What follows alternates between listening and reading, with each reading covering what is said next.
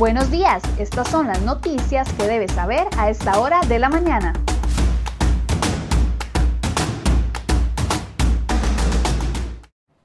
Hola, ¿qué tal? Muy buenos días. Gracias por acompañarnos en Cere Hoy Noticias. Vamos de inmediato con las informaciones que hemos preparado para ustedes el día de hoy.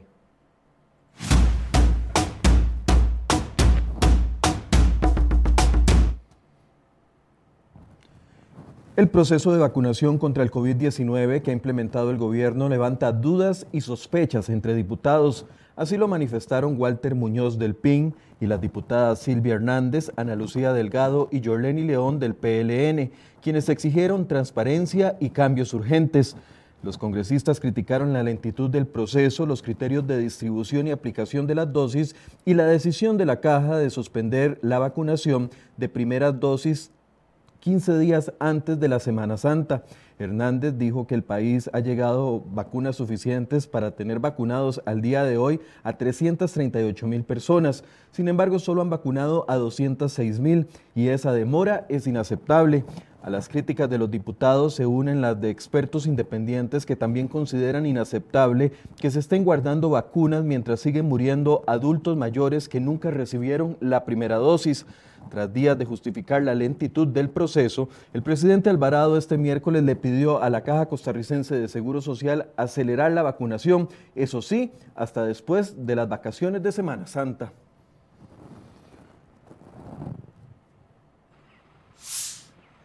y el personal técnico de la caja todavía trabaja en el protocolo que se debe seguir cuando algún funcionario se niegue a recibir la vacuna contra el COVID-19. CROI.com consultó cuáles acciones se ejecutaron contra quienes se niegan a ser inmunizados luego de que el Ministerio de Salud ordenara que la vacuna es obligatoria para todo el personal de salud. La respuesta de la caja es que el personal técnico trabaja todavía en la elaboración de un protocolo. Se está en la gestión de establecer el actuar institucional por parte de las instancias técnicas correspondientes, fue la respuesta. El ministro de Salud, Daniel Salas, había explicado que cada patrón era el responsable de establecer los procedimientos respectivos y disciplinarios. Esta obligación también cubre a funcionarios del Ministerio de Salud, de la red de servicios del Instituto Nacional de Seguros y personal de salud del sector privado.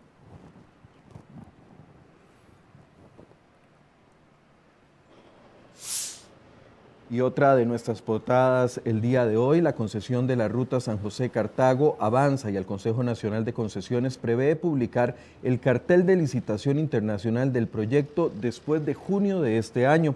Se trata de una propuesta hecha por la empresa constructora MECO SA y los cálculos preliminares señalan que el proyecto costaría alrededor de 500 millones de dólares. En enero pasado, el Consejo indicó al diario La Nación que las tarifas preliminares de peajes apuntan a aproximadamente mil colones por sentido. La idea es modernizar los 24 kilómetros de la autopista y la concesión se mantendría durante 25 años. La propuesta de MECO está basada en hacer cinco tramos y por el momento se valora agregar más estaciones de peajes en Cartago y en Curridabat.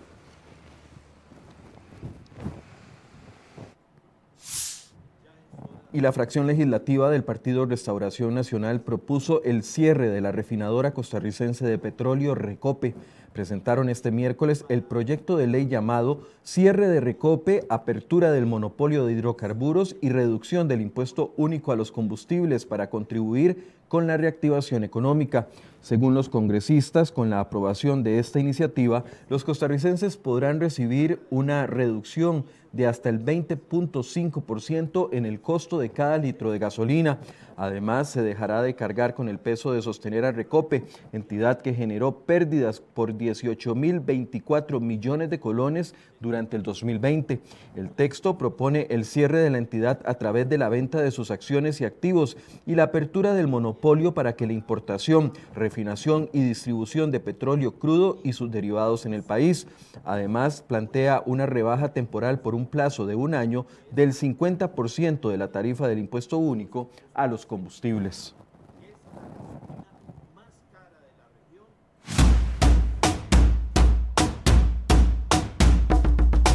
A. En aplicación del principio universal de indubio proveo, se absuelve de toda pena y responsabilidad a Berenice Smith Bonilla, Celso Gamboa Sánchez y Johnny Araya Monge por el delito de tráfico de influencias agravado, que en perjuicio de los deberes de la función pública se les atribuyó. El Ministerio Público comunicó que analizarán y apelarán la sentencia en la que se absolvió por duda al alcalde de San José Johnny Araya, al exmagistrado Celso Gamboa y a la exfiscal subrogante Berenice Smith por el presunto delito de tráfico de influencias. De acuerdo con el fiscal José Pablo Miranda, la Fiscalía no comparte algunos de los criterios que fueron expuestos por el Tribunal Penal durante la lectura del por tanto. El Tribunal Penal declaró la absolutoria a pesar de que cuestionó la falta de transparencia y las llamadas que intercambiaron Celso Gamboa y Johnny Araya meses previos a que el nombre del alcalde Josefino desapareciera de una causa judicial. Los jueces, basados en la figura de indubio pro reo, alegaron que no se pudo acreditar la comisión de un delito de tráfico de influencias. El tribunal además ordenó al Ministerio Público realizar un testimonio de piezas a través del cual se debe investigar si eventualmente una de sus testigos incurrió en un delito de falso testimonio. Sobre este tema hablaremos a las 8 de la mañana en el programa Enfoques con la fiscala general Emilia Navas.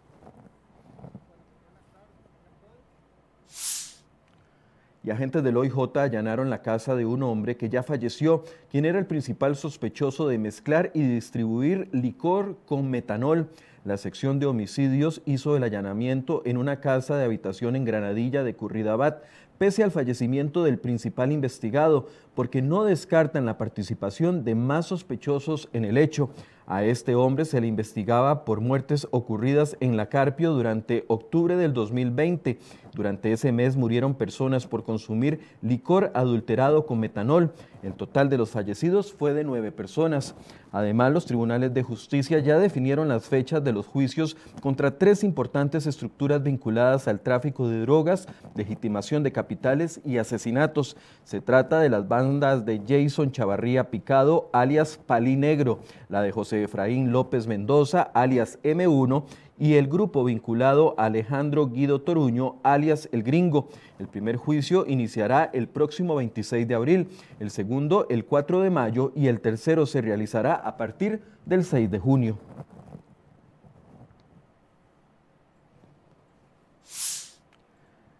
Y el caso Aldesa podría estar cerca de su resolución, aunque eso no implica beneficio para cientos de inversionistas afectados con la estructura ejecutada por el presidente de ese fondo, Javier Chávez. El Tribunal Segundo de Apelación Civil de San José rechazó una apelación y facultó el remate de los bienes del proyecto Monte del Barco en Guanacaste, que administraba Aldesa. Con esos bienes, la firma pretendía pagarle a las personas afectadas por el fracaso del entramado de inversión.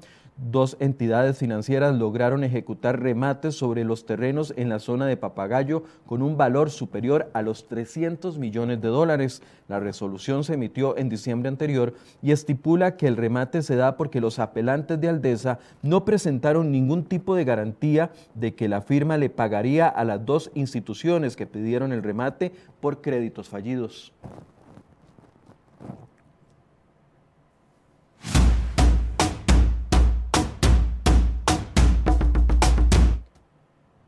Y más que una meta, es prácticamente una obligación. Si la economía costarricense no crece a por lo menos un 3% durante los próximos años, el nivel de la deuda pública se disparará más allá de lo previsto.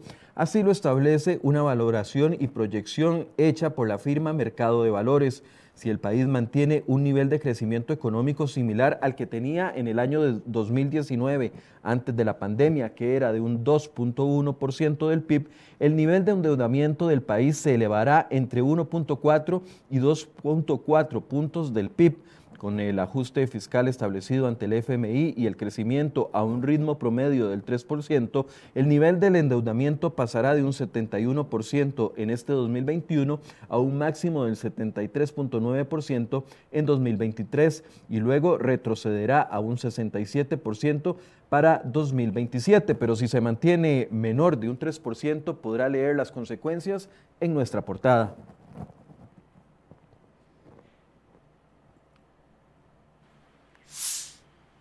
Y si usted es trabajador independiente, esta información le interesa porque un nuevo reglamento sacado a consulta por la Caja del Seguro Social complicaría la inscripción para los trabajadores independientes que busquen formalizarse. La caja pretende que los trabajadores independientes que quieran inscribirse presenten declaraciones de impuestos de renta de hasta 13 años de antigüedad. Se trata de un reglamento que fue puesto en consulta por la entidad el pasado 17 de marzo en el diario oficial La Gaceta. Según el especialista en derecho tributario Raimundo Bolio, la nueva normativa está enfocada en abusar de los trabajadores independientes. Bolio dijo, si este reglamento se aprueba así como está, solo provocará más informalidad de la que ya existe en el país. Hablamos de abusar, algo que la caja está acostumbrada a realizar, indicó el encargado de actualidad tributaria. Actualmente hay en el país alrededor de 220 mil trabajadores independientes y otros 100 mil voluntarios. También existe alrededor de un millón de trabajadores en la informalidad. La consulta cierra el próximo 27 de marzo.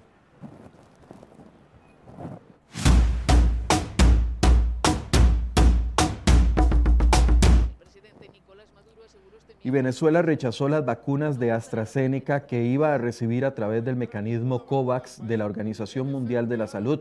El presidente Nicolás Maduro aseguró este miércoles que esas vacunas no cruzarán las fronteras de ese país.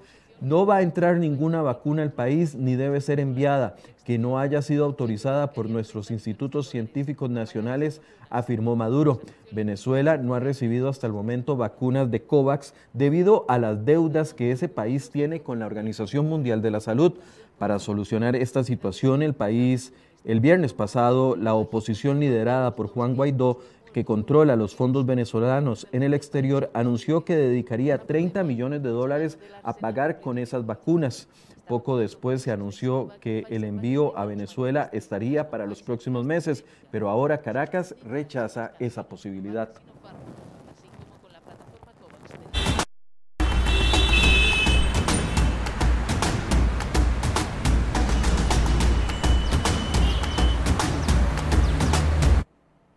Bien, y hacemos un recorrido por las condiciones del tránsito en la Rotonda de la Bandera, donde se realizan actualmente trabajos y también recordando que anoche se inauguró el nuevo paso a desnivel en el sector de Guadalupe, llamado la Rotonda del el Bicentenario. Estuvo inaugurada por prácticamente la mitad del gabinete que estuvo participando en esa actividad junto con el presidente Carlos Alvarado y la primera dama, doña Claudia Dobles, el paso es de 790 metros de longitud y por ahí va a agilizar el tránsito de alrededor de 50 mil vehículos. Ahora se espera que concluyan las obras en la rotonda de la bandera para poder así agilizar toda esa parte de la circunvalación. Mientras tanto vemos el sector de Curriabat con tránsito un poco cargado en este momento.